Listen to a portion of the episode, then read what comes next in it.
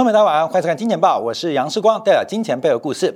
呃，随着昨天美元再度创下了波段新高，商品市场出现非常上的动荡。在今天啊，在亚洲市场一度出现了一个跌升之后的反弹，特别是我们看到，包括大陆股市，包括台北股市，在盘中都一度由黑翻红，出现转强的变化。可是尾盘呢，仍然不敌啊这个散户多单的压力啊，出现了一个压低的格局。那我们今天要特别用一个。最近啊，网络上全球最红的明星啊，就是台湾艺人刘畊宏。这个刘畊宏啊，透过这个《本草纲目》周杰伦他好兄弟的歌啊，呃，发明了一个毽子舞啊。当然，这个减肥啊、瘦身啊、锻炼肌耐力是非常好的，非常好的。可是我们知道，人要做减肥是需要一个非常非常违反违反自然律的一个动作啊，违反自然律动作。因为人嘛，作为一个生物。本身就会累积脂肪，当然脂肪累积多了啊，对于健康或对于体态，呃，不甚优雅。可是这个减肥这个动作啊，就是有点违反自然律的发展，这需要非常大的毅力，非要需要非常痛苦的一个过程。所以为什么叫刘畊宏女孩啊？因为最近非常多的这个刘畊宏的这个影迷啊，跟着跳这个毽子舞啊，跳的啊全身都是伤啊，肌肉拉伤啊，或这个肌肉的这个呃过度使用啊啊，出现了很多的桥段呢。所以刘畊宏女孩代表是减肥。那鲍威尔男孩代表的是紧缩。我们都知道，身体健康、市场的健康很重要。可是这个耐力跟这个节制的行为是会非常非常痛苦的啊，是非常非常痛苦的。包括了节食，包括了运动啊，才能达到瘦身跟雕塑体型的一个目标。所以这个过程会非常非常痛苦。所以从牛根红女孩。呃，普遍出现运动伤害，那市场的鲍威尔男孩会不会也跟着受到伤害？所以一场紧缩行为，我们要特别特别提防啊！今天晚上我看到这个蔡生蔡老师的视频啊，就算出了台北股市第一波段的测幅满足啊，这很久没有算出测满足啊，这测满足啊被蔡老师一算，大概就是一万四千一百点，你没有听错，就是一万四千一百点。那蔡老师啊还。过度乐观 啊，过度乐观！你以为只能受到一万四千一吗？会不会再有第二波跌幅？那我们可以持续观察。那今天我们持续啊，要针对加拿大央行的行长在昨天加拿大国会进行一个听证说明的一个讲法当中，来跟大家做说明，为什么要放大加拿大央行？因为过去啊，加拿大央行的行长常常会是英国央行行长的热门候选人。就是加拿大央行干一干啊，就去当英国央行的行长。在全球的这个银行发展过程当中啊，英国央行又会跟美联储高度的联动，所以这个又是外交政治的五眼联盟，又是可以作为英国跟美国央行的领先的一个风向球。所以，我们今天要放大。昨天呢，加拿大央行麦克勒姆在呃出席众议院的这个金融常委员会来进行的一个说法，加息是必然的，因为在五月份呢，加拿大央行没有开会，那六月初可能会加息零点五个百分点，那不是加息，而是这个麦克勒姆啊，他在国会听证当中，他讲到一个非常重要的名词，叫做需求过剩，叫做需求过剩。什么叫做需求过剩？需求过剩要怎么治？这个需求过剩就像经济的脂肪一样，要怎么减啊？这是我们看到在昨天的国会听证所做的观察。他提到通胀率过高啊，加息的时间将比之前预期的更长，而且加息面临的艰难平衡，央行必须努力避免经济衰退。那他特别提到，因为目前要实施经济的软着陆并不容易。美国美联储鲍威尔认为，在这一次加息可能渴望出现软着陆的机会。可事实上，我们从过去两年大陆人行的紧缩到目前为止，并没有软着陆。而加拿大央行行长麦克勒姆也提到，在这个升息的过程当中，经济要达成软着陆，其实。并不容易啊，并不容易。同时提到，他们做对了很多事情，面对通货膨胀，同时也做错了一些事情，正在努力弥补。认为通货膨胀就在二零二四年，也就是后年，才有可能恢复到正常的水平。好，这边啊透露出几个变化。第一个就是去年啊，我们开始提到西方国家该升息、该加息、该紧缩的时候，错过最佳的黄金时刻，也就是经济循环在上坡的时候，应该就要抽走资产市场的这个 party 的一个啤酒杯，可是并没有。那今年开始加速升息，我们提醒大家，加息不恐怖。加息不恐怖，而是过激的加息行为，甚至提到的弥补行为，这可能会让我们投资人受到极大伤害。这就是刘根红女孩最近普遍出现的这个变化啊，就是大家都受伤了，下楼梯都踢腿、铁腿，对吧？脚都不能弯了啊！这个呃，大家可以看一下刘根红那个毽子舞啊，这个视光昨天晚上稍微跳了一分钟啊，基本上瘦了。嘛瘦了，看不出来对不对？瘦，因为太胖嘛，瘦了。今晚上准备跳完整版，所以明天假如时光呃坐的椅子主持，就代表我变成刘畊宏男孩了。这个减肥跟瘦身啊，我们都知道很健康。可是啊，过度的减肥或你平常没有运动，忽然要跳刘畊宏这个《本草纲目》的毽子舞，我跟你讲，你不受伤都很难。那这个过激的运动，就跟现在央行。过激的升息跟紧缩会不会出现风险？会不会出现伤害？目前加拿大央行是五大央行当中啊，这个西方国家五大央行当中第一个提到的软着陆的可能性并不高。那反义是什么？硬着陆。那加拿大央行提出了会有硬着陆的风险吗？我们就要看昨天的一个说明啊，它分成几个重点做观察。第一个。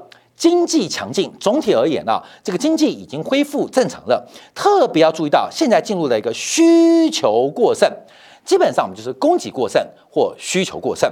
那面对需求过剩要怎么办？消费过剩嘛，就是需求过剩。那为什么会消费过剩啊？观众朋友，我们可以想想看啊，这个经济发展其实并没有那么复杂，并没有那么难过。今天啊，我在跟我们这个这个 摄影大哥啊，在聊这个经济的看法当中啊，我忽然想到，哎，观众还记得吗？去年的时候我们还讲到群创啊，当时我们摄影大哥想买群创，对不对？买群创那时候是二十几块，那时候二十三，二三嘛。你今天多少钱？现在啊，你不记得对不对？十三块。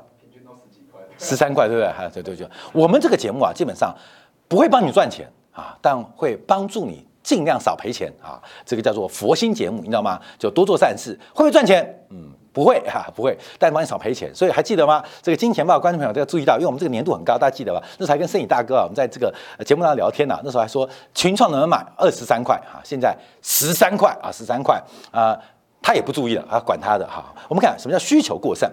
需求很过剩，我怎么讲这个例子啊？就是其实经济行为并没有那么困难，没有那么复杂。需求过剩，那么你就想想看，为什么需求过剩？为什么你会消费过剩？有两个原因，一个是你中了乐透，第二个就是你的工资明显的改变啊，升高。这恒常所得或一次性所得都可能导致你会出现一个呃过激的或改变你的消费行为，就改变你的需求曲线。两种恒常性所得的提高啊，就是工资的提高；第二种是一次性的奖励，包括中乐透，包括什么？包括政府无限量的补贴。这个不是恒常所得，可是好多个一次性的这个意外红利，都会使得你改变需求曲线。好，这是第一个，我们从所得面，从恒常性所得或不稳定啊一次性所得来做讨论。另外一个很重要原因就是资产价格导致的家庭财富。跟净资产的走高，呃，我们看到台湾的这个央行啊，呃，应该财政部吧，呃，财当局啊，有统计过啊，二零二一年台湾的家庭的净资产大概平均是一千两百零五万啊，我没记错是一千两净资产哦，资产扣掉负债，平均是一千两百零五万。那为什么会大幅增加？主要的原因是因为股票价格的大幅走高，直接刺激了台湾家庭。平均净资产的一个规模，所以啊，你的财富效应也会刺激你的消费跟需求。好，我再提到加拿大央行，它这一次特别提到需求过剩。我们现在提到两个，第一个是所得面，所得面嘛，我们刚刚讲所得面分成两次嘛，一个是一次性的，一个是恒长的嘛，啊，恒长的所得，好，这是所得面。第二个是什么？是财富效应啊，财富效应啊，就是你感觉你变有钱了，你的房子增值了啊，看到没有？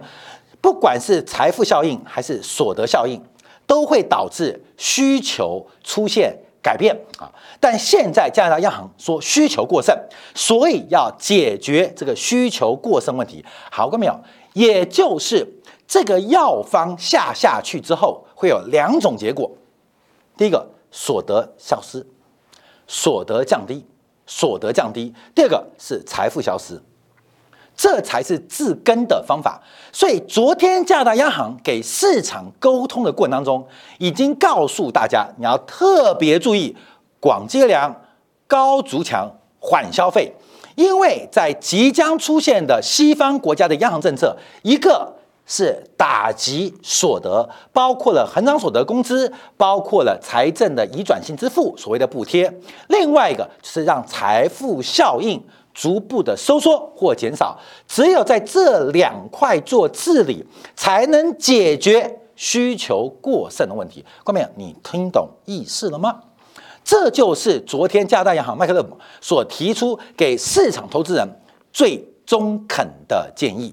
所以在这个过程当中，经济要软着陆的可能性变得很低啊！为什么？因为股票大跌嘛。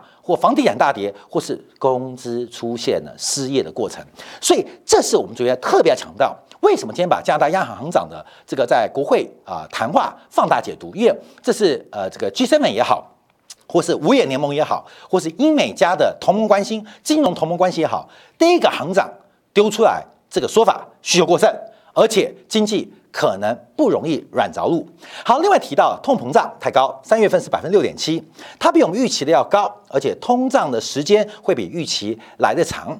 那特别提到需要更高利率，我们的政策利率是保持经济平衡，使通胀回到百分之二的水准。那委员啊，这国会议员就问啊，麦克勒姆啊，这行长啊，就说那到底利率要调多高啊？这个问题啊，麦克勒姆回得非常棒，他说啊，不是利率要调多高的问题。而是要把通胀压多低的问题，也就是要把通胀压下来。利率，官方的政策利率，目前为止是没有上限的。公民听懂吗？不要看官方的升息的脚步，而是要看通胀如何打下来。所以，为了把通胀压下来，这个利率的调升，假如超出预期，那。可能是必要之物，好，所以我今天特别提到叫刘根红女孩，就是为了弥补之前吃了太多的糖，吃了太多淀粉，吃了太多的脂肪，现在开始要减肥，而且要求在一年之内、一年半之内把通胀、把你的体脂、把你的血糖全部回到健康水平。看到没有？这需要多大的一运动量啊？你要想，这需要多大的运动量啊？这需要极大的运动量之外，还需要极大的毅力，而中间的痛苦，观众朋友，你能承受得住吗？我们看看大陆股市过去这三二零一七年开始啊，供给侧改革，特别是金融供给侧改革，包括理财产品的限制，包括 P to P 的整理，包括了紧信用，而且打掉了表外的影子银行，这些干嘛？影子银行就脂肪嘛，各位你懂吗？那 P to P 就是生理的高血脂嘛。所以这个修正的过程到现在，我们看中国股市就像刘根和女人一样铁腿，知道吗？就是反弹都弹不起来，因为腿硬了啊。台湾话叫铁腿踢腿啊，就肌肉受伤了，这个已经失去了一点弹性，就受伤发炎了。所以大陆股市就是没办法软着陆。所以目前呢，麦克勒姆他提到，基本上后面要特别做观察。好，那我们看一下，因为他提到的就是大加拿大的中性利率啊，大概是百分之二到百分之三左右。那现在。现在这个中性利率啊，是呃，现在利率是百分之一啦，那通膨是百分之六点七啊，所以要降低这个物价水平啊，可能需要霹雳手段。好，各位，我们再往下看哦，因为他昨天提到很多的一些讯息啊，包括从本周起，就从今天起啊，因为他昨天讲，就从今天起啊，加拿大的国债。到期回笼的资金将不会再投资。过去啊，这个央行的印钞就是印了钞票到市场买资产，你把资产卖给央行，央行把钱、把货币、把流动性释放给你啊，这是一个印钞宽松的动作。那开始停止 QE 之后，那资产负债表还是维持啊。过去西方央行就是到期的资产。包括了两年期国债、十年期国债到期之后，他会收回钱嘛？他会再投资。从今天开始要结束再投资的行为，也就是随着资产负债表里面的资产逐步的到期，有两年期国债，有五年期国债，有十年期国债，有三十年期国债。那率先到期的可能是两年期、三年期，要逐步到期。那到期之后干什么？要欠钱还钱，欠债还债啊，就那么简单。啊，你们我不再借哦，你们该还钱就还钱了啊，该还债就还债了，所以这会使得加拿大央行政府开始出现收缩，而他特别提到，这叫量化紧缩的行为将会对于长期利率施加一个上行的压力，用来补充政策利率的提高。好，各位这个思维很重要，因为印钞是叫数量上的宽松。利率是叫价格，因为利率是货币的价格，叫价格上宽松。一个是数量，一个是价格。过去是双宽松，数量也宽松，价格也宽松。现在要升息，价格要提高，而且数量要减少，进行补充啊，进行补充。好，所以我们可以看到，从加拿大央行的态度，基本上已经反映出全球央行一个收缩的过程。那现在这个收缩啊，就怕太快，就怕太快，就是。再强调刘畊宏女孩啊，就是你运动量太快啊！这个刘畊宏虽然在他的这个呃呃运动影片当中不断提醒大家注意风险，就是你跟不上你就不要跟啊。那甚至很多的激烈运动，你可以把这个动作放小，避免运动伤害。可大家觉得跳这个嗯《本草纲目》啊，这个毽子舞效果很好。瞬间暴汗，所以大家能跳就疯狂跳，就跳下去的结果，你跳了十五分钟，恐怕需要十五天来修整肌肉。所以这一年半的一个修复动作啊，观众朋友，包围男孩们他们的紧缩跟减肥行为，会不会对市场的肌肉？产生伤害，我们也要特别做观察跟留意啊。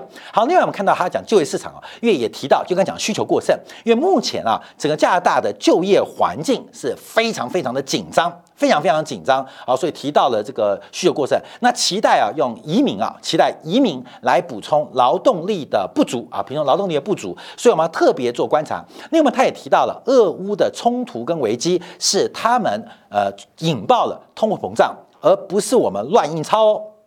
哎，关美，你知道吗？男人就是坏嘛，你知道吗？你看，俄罗斯入侵乌克兰导致通胀，而不是乱印钞票。他讲了，是因为 A 的原因，而不是 B 的原因。A 就是俄罗斯入侵乌克兰，B 是乱印钞票。现在的通胀是因为 A，那为什么你开的药方都是 B 嘞？你懂意思了吗？对，这是不讲实话嘛？你认为是俄罗斯入侵乌克兰导致全球商品原物料跟地缘政治动荡，所以产生了通胀。既然是 A，那为什么你用 B 来治呢？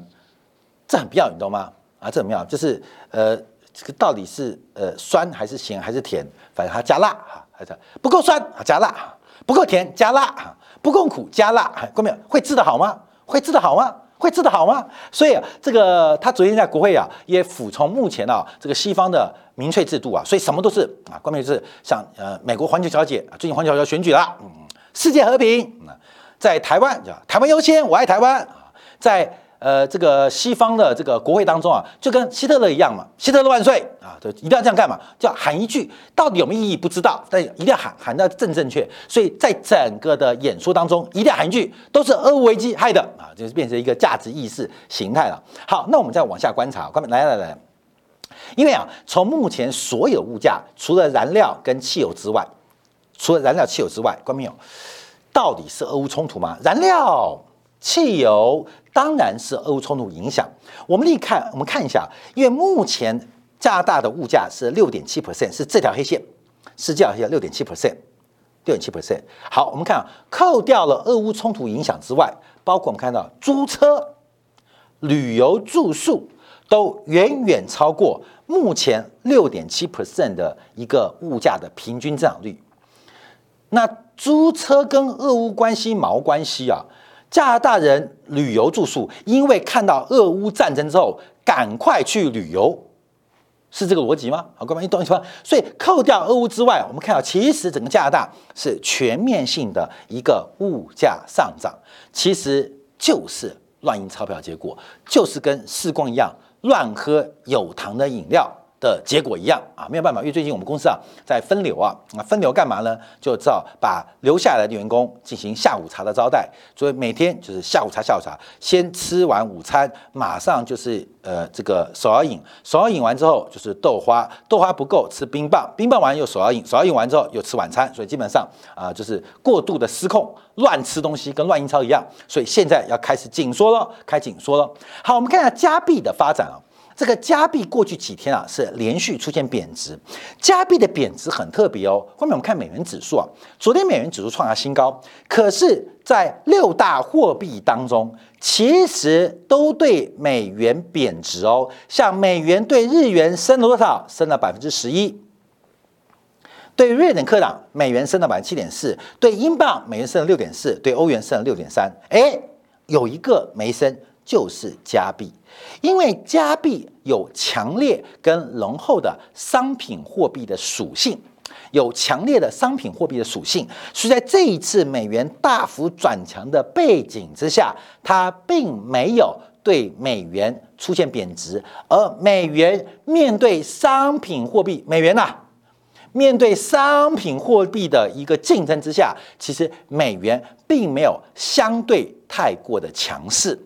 可是，一旦加大的货币政策开始改变，会不会破坏美元这一波强升的一个结构？就是我们要特别观察。所以讲完加币之后，我们就要开讲日元了。朋友们，日元最近贬值嘛？我们怎么从怎么讲日元啊？日元当然贬得一塌糊涂啊！在四月十号啊，这个本周一上周啊，一度贬到一百二十九块钱。那现在日元是突破大颈线，所以可能需要修正跟回调。我们看一下，在今天啊，在今天啊，在今天啊，今天早上公布啊，三月份的就业数据，我们看什么？看日本的失业率有多低。日本的失业率目前持续的往充分就业的环境来发展，所以日本的内部的劳动市场出现吃紧，这形成了一个空工资上涨的压力啊，内部的上涨压力加上外部的日元贬值，而日本央行放任目前日本国内的工资跟日元的贬值，引发了日本极大的通货膨胀。那日本的通膨的容忍，又间接的引发工资的上涨跟日元的贬值，形成一个螺旋关系。好，我们看日本的就业数据到底有多吃紧啊？有多吃紧啊？先看一下日本的这个求职跟求财之间的比例啊。那这个比例啊，就是求财跟求职比，求财的求职之间关系是一点二二倍，平均一个找工作的人会面对会收到。一点二二份工作，这是创下近两年以来的新高，而且正在加速的一个上涨啊，加速上涨。我们看到很特别哦，就是求职位空缺，求财的月增率是零点二 percent 的增长，而求职的反而出现衰退，这个缺口越拉越大。所以，我们看到日本的内部的一个动力。物价上涨动力正在走高。好，我们再进一步观察一下日本的行业比啊，因为很特别。我们对于日本来讲，大家了解就是日本老年化、少子化跟日本人口减少。我们从整个日本劳动省公布的就业数据，就发现一个更可悲的发展，就是目前日本主要的就业机会是什么？汽车，嗯，不是；金属造船，不是；半导体？没有。啊。呃，做 PS，呃，PS Five 哈，PS Four 没有。；Switch？啊，不是。日本最大的就业机会是医疗照顾啊，医疗照顾跟服务啊。后面医疗照顾服务，因为日本老龄化嘛，医疗照顾跟服务啊，这是最大最大的一个行业啊，最大一个行业，现成为啊日本最主要的趋势。我们看就业市场变化，就看到这个经济往什么样发展。随着日本老人越来越多，现在日本最多的工作机会、最缺劳工的是医疗。照护服务，那不仅是日本啊，包括目前我们看到台湾地区啊，这个产业也正在呃发展。那排挤什么？排挤就是包括了金融，排挤了包括制造业。好，我们再从下张图表做观察，我们可以看一下这个数字啊。这个按照啊，这个日本劳呃劳动省啊，这个劳动省啊，呃劳后生劳动省所公布的资料，第一我们看十五岁以上人口啊，十五岁人口又减少了三十七万人，跟去年同期减少了三十七万人，而劳动人口日本十五岁以上人口是一亿一千零五四万，劳动人口啊，把它涂掉，把观众看看不到。来这边，这十五岁以上人口是一亿一千零五四万，这日本厚生劳动省公布的。那在劳动工作的是六千八百六十四万。那日本十五岁呢以上人口跟去年同期比衰衰退了三十七万，那同比例啊，劳动的人口也衰退二十一万，所以我们现在看到日本的这个产业，不管是从总人口来讲，还是可工作人口，都是在进行长期的衰退跟长期的下跌，所以从劳动参与率做观察，它仅仅只有百分之六十点五，这比美国大概低了。超过五个百分点，日本的劳参率可能是一个非常重要的领先指标，非常重要领先指标就是日本人口的减少。所以，我们刚刚提到这个医疗照顾啊是最多的一个行业。那另外就要看到日本现在最大的问题，为什么日元要贬值？为什么黑田农业要日本的通胀出现？因为在老龄化的过程，直观来讲，看到没有？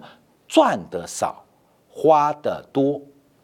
人呐，有一个生生命周期嘛，有个生命周期嘛。前面的三分之一都在消费，中间的三分之一都在赚钱，都在储蓄，后面的三分之一又开始消费。从整个日本的人口的结构，日本正在快速结束二战以来最强的储蓄潮，而大量的提出储蓄来供晚年的消费。这会使得日本的国债压力极为巨大，因为日本国债在低利化环境大量的内部化，除了日本央行买进之外，还有日本的保险公司、日本的银行，还有日本的退休基金。但现在大量的消费储蓄的结果之下，一个是日本加税，嗯，难度很高；另外一个什么？就是通货膨胀，通过购买力的方式把日本的债务给消除。只有通货膨胀够吗？通货膨胀当然不够，还要配合日元的贬值。所以我们在呃过去一个礼拜曾经做过一个专题，到底是俄罗斯违约还是日本违约？其实啊，现在看起来日本违约的味道可能更为的明显哦。日本正在做一个隐形违约的过程，隐形违约过程，所以我们可以看到，台积电去日本呢，根本就不用盖什么晶圆厂的，去盖医院比较快啊，盖医院可能比这个在日本干那个晶圆厂更赚钱。我们从长期做观察，日本的制造业，包括了低级的原物料产业，其实长期的萎缩，而第三级产业，所谓的服务业正在快速的发展，而服务业当中最重要的就是老年。跟医疗人口、医疗需求的照顾行为，这个日本老化速度非常快，而它会被动摇到全球很重要的美元体系。美元体系三部分嘛，一个是新兴工业国家的外汇存底，另外一个是所谓的石油美元，第三个就是日本的储蓄啊，这是美元三大的。债权资金来源，那日本这边的动摇是关键，我们特别要做观察留意的。所以在这时刻，一个是紧缩，一个是储蓄消失，全球公司债的负利率终于结束了。根据彭博社最新的一个观察，全球的投资级公司债基本上已经。没有负利率的，还记得啊？我们在去年、在前年的时候，什么联合利华这个做快消品的，还发行负利率，像这个 Nestle 雀巢还发行负利率的公司债。可是这个负利率的一个扭曲的环境，已经在最近彻彻底底的结束了。我们对于过去曾经的青春、曾经的热情、情曾经的一些疯狂，都要跟大家说再见了。我们面对跟迎接来的第一个。是资产负债表衰退，第二个是全球资产老龄化的开始，这是观众要特别做观察跟留意。好，稍后我们就要做观察。哎，我们要讲卢布，因为啊，最新消息啊，从英国发动到这几天的欧盟几个国家，准备在这个礼拜的五月份开始之后，要用卢布结算俄罗斯的石油。天然气还有其他的原物料，那为什么欧洲国家开始低头接受俄罗斯俄罗斯所开出的卢布行为？那我们就不得不提普京背后的女人，一个成功男人背后的那个女人是谁？提一下俄罗斯央行行长这个特别的角色，到底在这一次的俄乌冲当中，跟俄罗斯跟美国的金融战争当中，给出了什么样的良方，给出了什么样的药方，让俄罗斯在金融战当中五月份可能会扭转乾坤。休息一下，经典部分为大家做进一步的观察解读。